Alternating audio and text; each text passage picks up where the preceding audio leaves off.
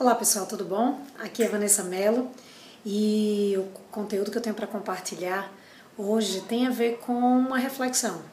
Uma reflexão a respeito dos, dos gregos antigos, tá? Então, uma coisa que veio me chamando a atenção é o quanto os gregos antigos eles já pregavam e eles tinham um conhecimento incrível a respeito do equilíbrio entre corpo e mente, por exemplo.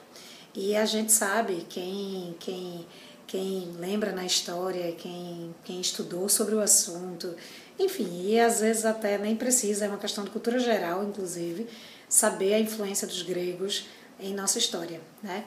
Então, pensar o quanto eles pregavam esse esse desenvolvimento físico na certeza e na segurança do quanto esse desenvolvimento físico trazia um equilíbrio mental, por exemplo, o quanto a alma também estava interligada nesse complexo de equilíbrio entre corpo e mente, né? Então, tentar pensar o quanto o grego ele ele ele, ele naturalmente, você você via através daquelas imensas arenas onde eles desfilavam com seus corpos, eles eram estátuas vivas, digamos assim, em perfeição física, né? E tanto que eles foram a, na verdade, inspiração para verdadeiras estátuas, né? Então, se você for em museus famosos do mundo, muitas das, das esculturas, muito das estátuas, elas são derivadas dessa inspiração também, né? Então, eles realmente fizeram um sucesso muito grande, não só nas artes, mas em relação a essa cultura física, em relação à parte intelectual, eles têm, tiveram trabalhos desenvolvidos imensamente na parte intelectual, né? E o mais engraçado é identificar que o grego ele, ele realmente aplicava na prática aquilo que ele pregava, diferente, muito diferente da sociedade, da humanidade nos tempos de hoje. Né? A maioria das pessoas prega muito algo que não vive e os gregos eles verdadeiramente aplicavam na prática aquilo que eles que eles pregavam, que eles falavam, que eles acreditavam naquilo. Então, é, eles tinham uma tendência a compreender o quanto a, essa comunicação do corpo com a natureza em si e da forma mais pura possível, o quanto ela podia trazer benefícios para o corpo, né? O quanto esse contato com a parte a, com a parte sol, luz, água, energia, o quanto tudo isso fazia diferença. Então, quando você percebe que em tempos tão antigos sem o conhecimento que se existe hoje a respeito da medicina, a respeito desse verdadeiro equilíbrio, quanto corpo, mente, espírito, existem várias ciências que estão muito mais aceleradas em conhecimento a respeito desse assunto, o quanto a gente a gente foi se atrasando em relação ao verdadeiro equilíbrio. Então acho que a gente está vivendo numa numa era de, de infelicidade muito grande na era de, uma, de, de muitas doenças. E o engraçado é que já existiram épocas de doenças por falta de medicamentos, por falta de conhecimento, por falta de vacinas, ou que seja, ou, ou, ou, por condições realmente de saneamento, condições de existência.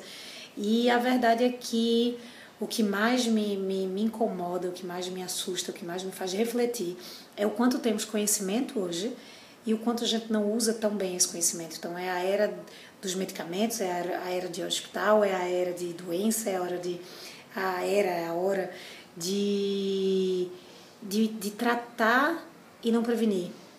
Então as pessoas estão esquecendo realmente de como a nossa caixinha, o nosso corpo, ela é o nosso habitat, o habitat da nossa mente, é o habitat do nosso, da nossa alma e o quanto a gente tem que preservar isso e o quanto a relação verdadeira entre essas partes, ela realmente faz um, o sucesso final na nossa, nas nossas escolhas, o sucesso final do nosso eu, né? Que eu venho falando bastante sobre isso. Então, realmente acreditar que quando a gente trabalha bem a nossa mente, o nosso corpo vai estar mais são, quando a gente trabalha bem a nossa alma, a nossa mente vai estar mais sã, quando a gente trabalha bem, enfim. Então, cada coisa dessas, cada parte, cada fragmento do nosso eu vai estar interligado e o nosso sucesso como ser humano, o nosso sucesso é, em complexidade humana em evolução vai estar muito mais, é, como é que eu posso dizer, muito mais inteiro, muito mais verdadeiro, né?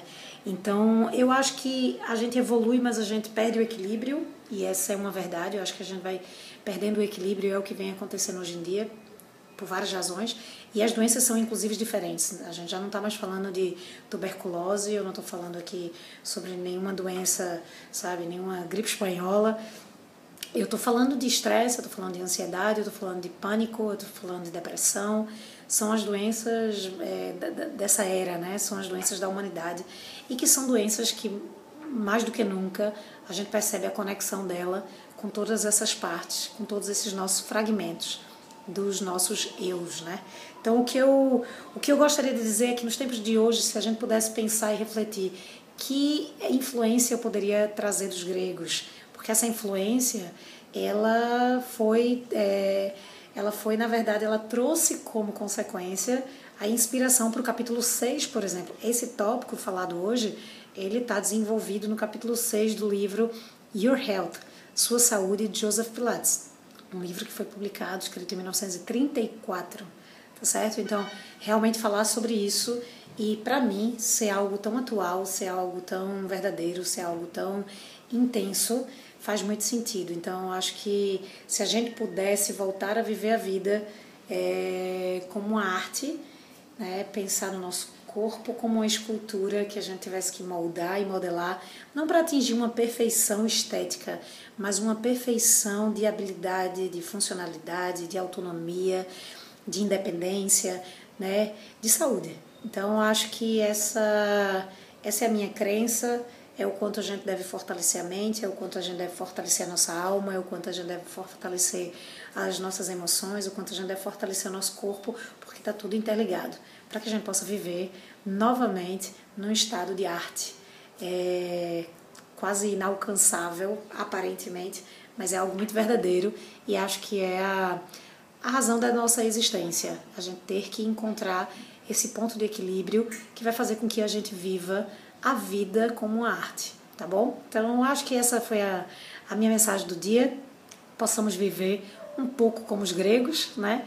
Um pouco como Joseph Pilates acreditava que podíamos viver através do seu método, contrologia, e que a gente possa conhecer um pouco mais dessa história, dessa cultura, das influências dentro do trabalho de Joseph Pilates, para que a gente conheça cada vez mais a, a verdadeira arte do controle, o verdadeiro método Pilates, porque ele não é só aplicação de exercícios dentro dos equipamentos de Joseph Pilates e nem muito menos mesclando com, é, com tantas outras é, maravilhas criadas pelo, pelo mundo afora, mas faz, faz parte conhecer, é importante conhecer a essência, a raiz e a cabeça e as influências que chegaram à cabeça de Joseph Pilates para que ele pudesse criar um trabalho tão rico e tão maravilhoso, tá? Então espero que tenha sido útil.